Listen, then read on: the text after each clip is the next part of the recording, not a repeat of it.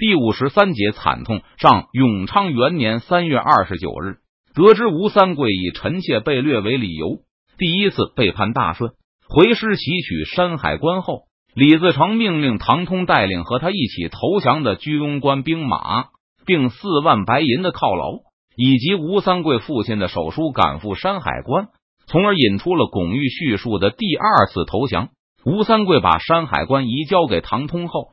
和李自成派去的使者一起向北京进发。在第二次投降后，吴三桂在永平等地张贴安民告示，宣布他是率所部朝见新主，所过秋毫无犯，尔民不必惊恐。邓明听到此处，才明白自己把吴三桂的两次投降混为一谈，以陈圆圆为理由的叛变，原来是发生在第二次投降之前。当看到吴贼交出山海关。沿途张贴榜文后，使者以为大事已定，见距离北京已经不远，就急忙回北京向皇上报喜。使者四月三日夜，在吴三桂扎营沙河后离开他的营地，回到北京已经是四月四日早上。当时老夫亦在其侧。皇上闻报后重赏了使者，以为山海之事已经完全稳妥了。巩玉虽然没有明说，但邓明已经听得出来。这个时候，大顺君臣对吴三桂的轻视已经达到了顶点，自认为已经消除了吴三桂所有的忧虑，而且只要陈圆圆在手，就可以迫使他来投降。因为这时李自成集团的人认定吴三桂是一个胸无大志，而且贪图女色到极点的粗鄙武夫而已。四月五日，有人报告皇上，吴三桂又一次叛回山海关时，皇上还责备了报信的人。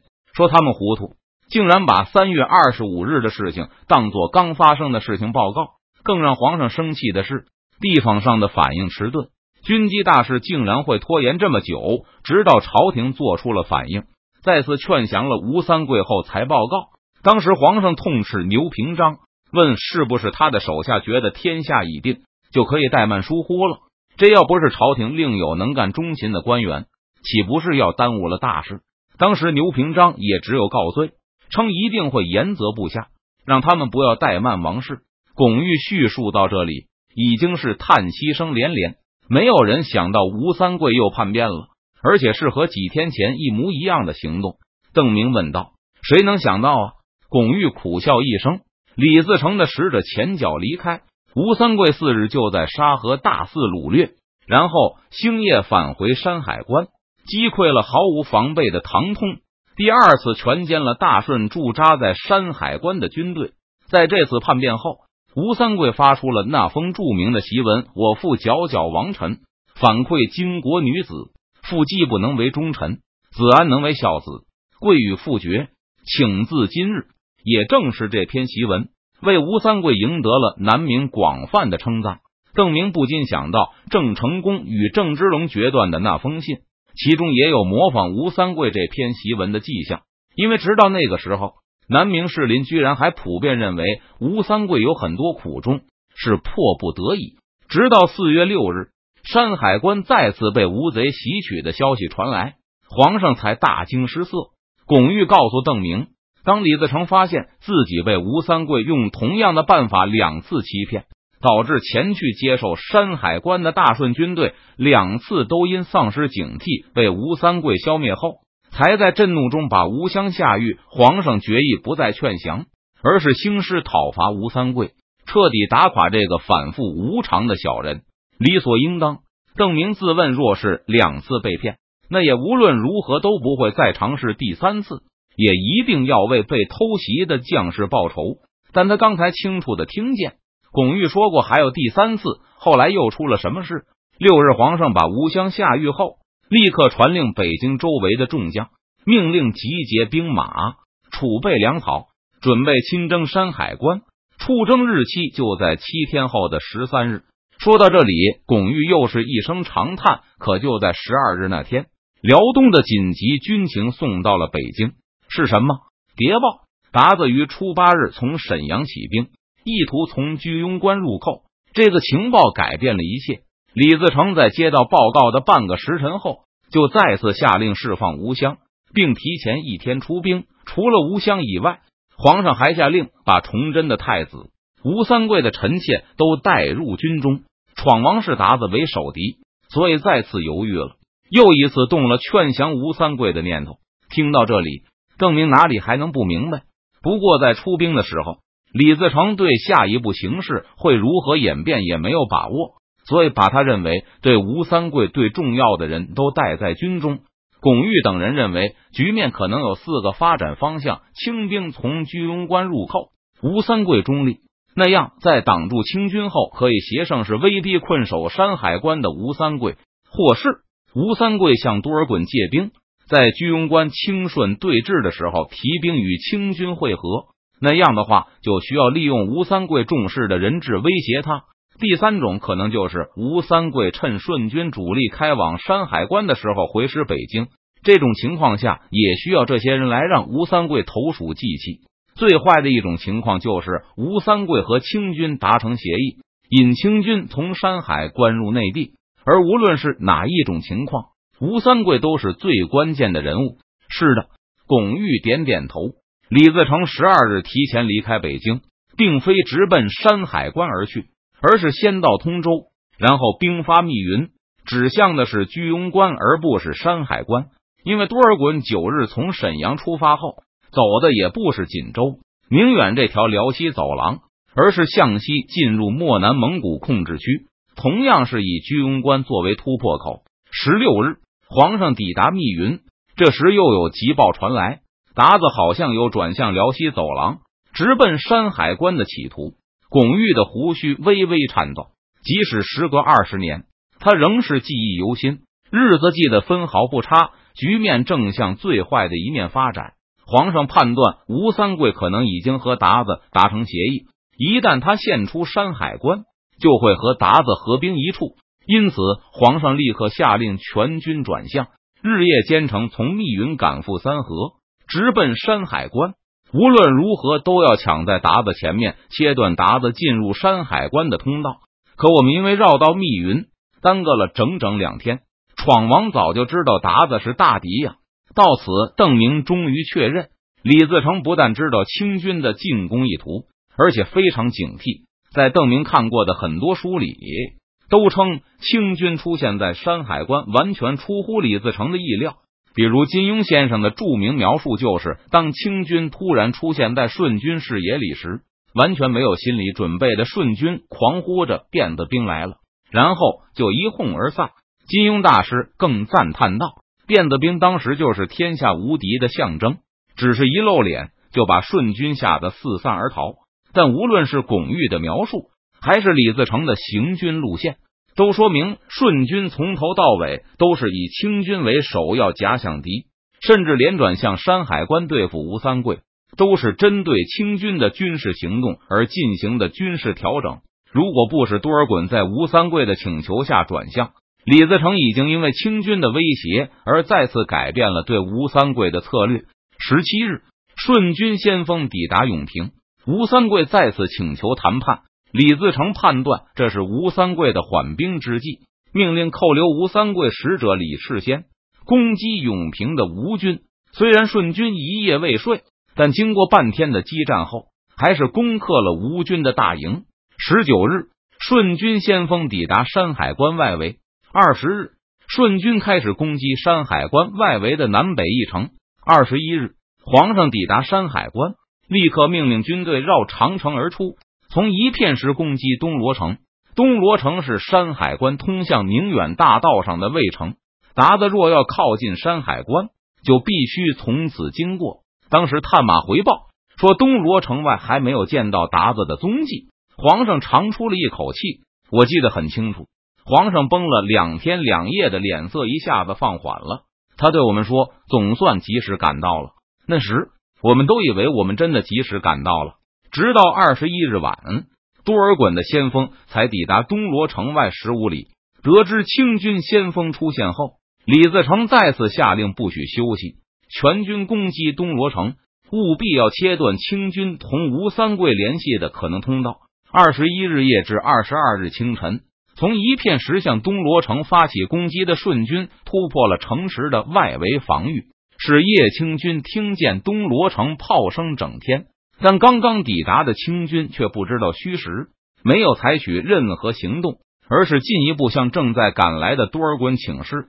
而多尔衮同样不了解山海关的情况，此刻他甚至不了解到底顺军是否已经攻入了山海关，也不知道东罗城的战斗是山海关战役的尾声还是前奏。因此，直到这个时候，形势依然微弱有利于顺军。吴三桂的求援使者被困在东罗城内，虽然急得如同热锅上的蚂蚁，但却无法与多尔衮取得联络。在邓明的前世。关于东罗城防御战的记载是这样的：二十二日清晨，已经攻上城墙的顺军的攻势突然停止，并退回了一片时，大难不死的守将冷允登立刻派人联络多尔衮，对守住城堡的解释是：闯贼突然纷纷落城，是天助吴军和王氏。而在一片实战后，进入北京的清廷组建的兵部要吴三桂为部下续工时。吴三桂则语焉不详。最后，在兵部再三催问下，吴三桂回信说：“此战的经过，多尔衮心知肚明，他就不用赘述了。我不明白，我完全不明白。”当巩玉叙述到这里的时候，邓明彻底糊涂了。巩玉没有立刻解释，而是反问邓明：“刘体纯是否说过山海关的经过？”我就知道刘将军军纪严明，整师而还，人马几乎没有损失。在惨败中保存了绝大多数兵力，这当然是非常了不起的能力。后来怀庆等反击，就是依靠刘体纯完整的兵力和紧急从湖广调来的元宗地部。邓明对刘体纯在山海关之战中的表现极为赞赏，认为这值得大书特书。但刘体纯本人对此却从来不详谈。邓明私下认为，这大概是因为刘体纯不愿意谈论这场惨败。至将军部是人马几乎没有损失，是没有折损一人一马。巩玉意味深长的说道。邓明的脸色一下子就变了，因为这话彻底颠覆了刘体纯在山海关中之战中的表现。但他不能相信刘体纯会是临阵脱逃的人。如果他真的这么做了，就绝不会继续得到李自成的信任。和刘体纯之前之后的表现完全不符，而且就算是临阵脱逃。又如何做得到一人一马都不损失？因为这就是吴三桂第三次投降。嗯，用投降这个词不对，应该用合约更准确。巩玉的脸上已经完全是痛苦之色。皇上最后一次相信了吴三桂，而结果就是我军的惨败。而在惨败发生前，智将军已经奉命停止前进，回头返回北京了。你们闯王，居然和吴三桂议和了吗？证明现在的吃惊已经不能用言语来形容了。是的，吴三桂说：“只要归还太子给他，还有北京，让他做大明的摄政王，他就和我们并肩对付鞑子。对了，还有他的臣妾、太子、北京。”邓明站起身来，不可思议的喊起来：“这怎么可能？闯王同意了。”巩玉语言低沉：“我们把臣妾、太子都交给吴三桂了，甚至连吴襄都愿意交给他。”而吴三桂说：“为了证明他的诚意，可以先让他父亲留在我军中。他只留下了太子和臣妾，还有北京。闯王都同意还给他了。这桩发生于二十二日的城下之盟，见于《国阙铭记北略平寇志》。最详细的记载，则是王永章留下的。作为在顺军中护送太子和臣妾的太监，他留下了此次李自成和吴三桂盟誓的全文，是你们的城下之盟。”你们攻到了城下，怎么条件全是有利于吴三桂的？邓明高声问道。但片刻后，他就反应过来，闯王心知肚明，他不可能同时对付吴三桂和达子。即使强攻下了山海关，他也精疲力竭，无法对付近在咫尺的多尔衮了。所以，对东罗城的攻击已经是虚张声势，以战破和了。巩玉无声的默认了。山海关的对外防御能力远远强于对内。李自成选择出一片石攻击东罗城，而不是在拿下南北一城直扑山海关本城，就已经暴露了他真正担忧的敌人。因为即使拿下东罗城，依然要面对山海关，而这正是山海关最坚不可摧的一面。连没有去过山海关的邓明都可以在不长的时间里想明白这里面的道理。吴三桂肯定也已经意识到，他依旧握着重要的讨价还价筹码，而他在李自成最需要的时候，用这个取得了他想要的结果。但吴三桂立刻就毁约了：“你们不是被偷袭了，你们是在退兵，或者说是在调整军队部署的时候被吴三桂乘胜追击了。”笔者按山海关之战有很多疑点，进程扑朔迷离。比如提到的李自成确定十三日誓师进攻山海关，却突然在十二日向密云仓促出兵。随后李自成的进军路线，以及李自成选择攻击山海关的方向，一片石到东罗城攻防战的诡异变化，还有多人提到的吴三桂和李自成二十二日誓约和他的原文等等。笔者把这些疑点一一列出，然后按照本书的推测串起来。